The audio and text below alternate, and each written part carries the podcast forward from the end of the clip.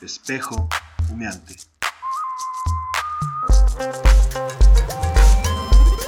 Espejo humeante.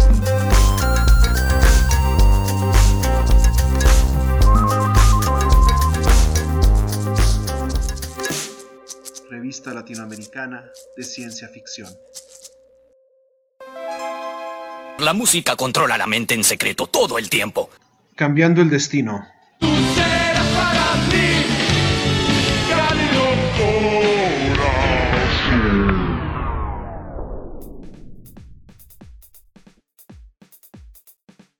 El monstruo flota en un caldo verdoso. Tiene tu rostro, no el de alguno de ellos, el tuyo. Te mira fijamente desde el otro lado del tubo de cristal. Señor Berumen. Me hubiera gustado conocerlo en circunstancias menos dramáticas, don Antonio. Si sea Elías a tus espaldas. Quizá vio primero alguno de los chicos. Hubo un momento de tu vida en que asumiste que esa mirada era fundamental, como en todas las criaturas incubadas fuera de sus madres. Pero esa simpleza reptiliana hace mucho se ha diluido en la sinapsis del recipiente humano que la contiene. Te mira esperando nutrirse de algo distinto a ese líquido amniótico. Sus ojos despiertos son idénticos a los tuyos, su rostro es el tuyo, igualito. Parece decirte con su silencio que no habrá otros después de él. Señor Berumen. Canta Elías, o al menos esa imitación nacida de un tubo similar hace años, que luce igual que él, canta igual de mal y a diferencia de él, te ha seguido como un hijo. No, como un perro, desde que abrió los ojos. Lo humano amenaza con su azar todo lo que está a su alcance. Ahora te preguntas si ese monstruo en el cristal se ha convertido en un hombre, en un pequeño verumen, o si permanecerá dócil como los otros. Elías despierta detrás de ti, respira en tu nuca, casi puedes sentir su lengua bífida lamiendo tu oído. Te vuelves a mirarlo y te alejas de las incubadoras. Fueron los chicos, ellos crearon al mini verumen, Elías, Alan y los demás, no tú, hijos de En los ochenta nunca habrías apostado a que el camino al poder absoluto estaría en manos de una banda de chicos. Los primeros cinco eran de a de veras, o sea, personas. Escogían su ropa y sus peinados, si usarían una gorra como el calvo Elías o una banda en la frente como Alex, opinaban a lo pendejo sobre las letras de las canciones y se ponían difíciles ante todo aquello que no les gustaba, ante aquello que, decían, no podían representar en el escenario. Las sucesivas alineaciones de la banda y tu talento permitieron acumular un chingo de discos de oro, de platino, incluso uno de diamante, numerosos premios Ceres, TV y Viña del Mar, además del reconocimiento de personajes como el Papa y hasta Mickey Mouse, por la calidad de su música y sus mensajes positivos para la juventud, según. ¿Cómo lo hicieron? ¿En qué momento? preguntas.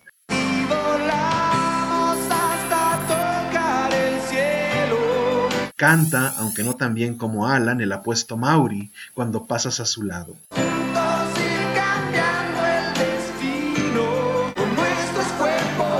No habla, canta, igual que los otros. Sus carilindos rostros hace tiempo que no se comunican contigo de otra forma, los muy mamones.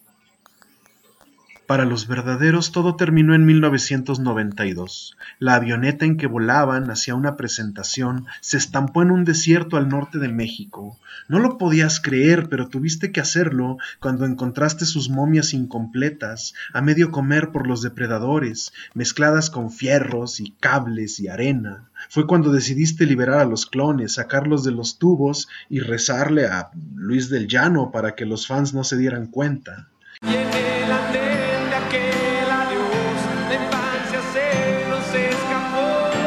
Entona Alex y se une al séquito. Te escolta hasta una curul donde te sienta con parsimonia como un dios encarnado.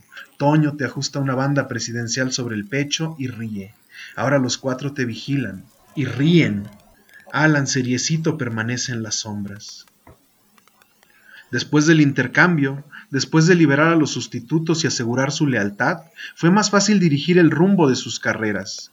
Una película sobre el avionazo en el 92, una gira de adiós en el 96, una segunda camada de clones en el 2001, enseñarles a no comerse la cinta adhesiva, uno de los monstruos idiotas volándose la mano con las aspas de un helicóptero, una tercera camada de clones, decir a la prensa que las cirugías fueron un éxito, una gira de reencuentro en 2004, ponerles agua y pizza en el comedero.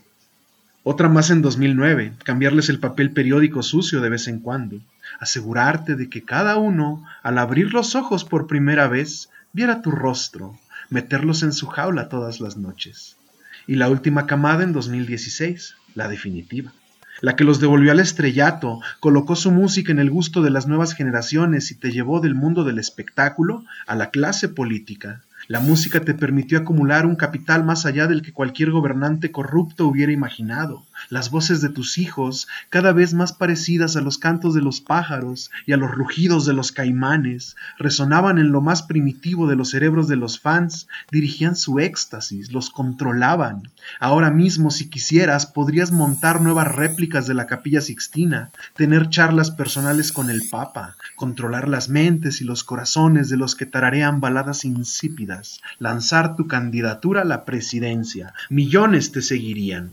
Ahora mismo podrías si no te preguntaras por qué, si no mostraras debilidad. No podrás ver nada de eso. ¿Acaso será el otro, ese detrás del cristal, el que mirará con tus ojos y hablará con tu voz? No conocerás tu legado. Los chicos se cansaron de seguirte. El albedrío se impuso a la lealtad. Alan por fin se acerca. El tiempo pasa, pero no mi vida te canta mientras cierra su tercer párpado y trata de contener las lágrimas, y por un motivo que ni tú entiendes, lo compadeces. Los cinco emanan un brillo verdoso, los cinco abren sus fauces y al atardecer su piel ilumina tu corazón, y también tus músculos, tus huesos, tus menudencias. Si piensas que me dejas olvídalo. Tu letanía se pierde entre el ruido del metal y los cristales rotos. No la escuchan, ya no eres para ellos más que un pedazo de carne ahí tirado cuya conciencia se apaga con lentitud. Se han ido a las incubadoras. Ahora el pequeño verumen se arrastra hacia ti, te confirma con una sonrisa en el rostro que no habrá otros después de él, pues ahora los chicos destruyen los tubos y muelen a golpes y mordiscos a los otros clones incubados. Y cuando se sacian de rasgar y eviscerar, alejan cantando a todo pulmón.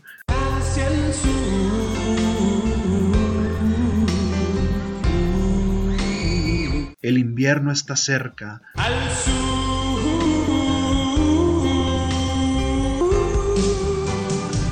Aunque no tengan alas.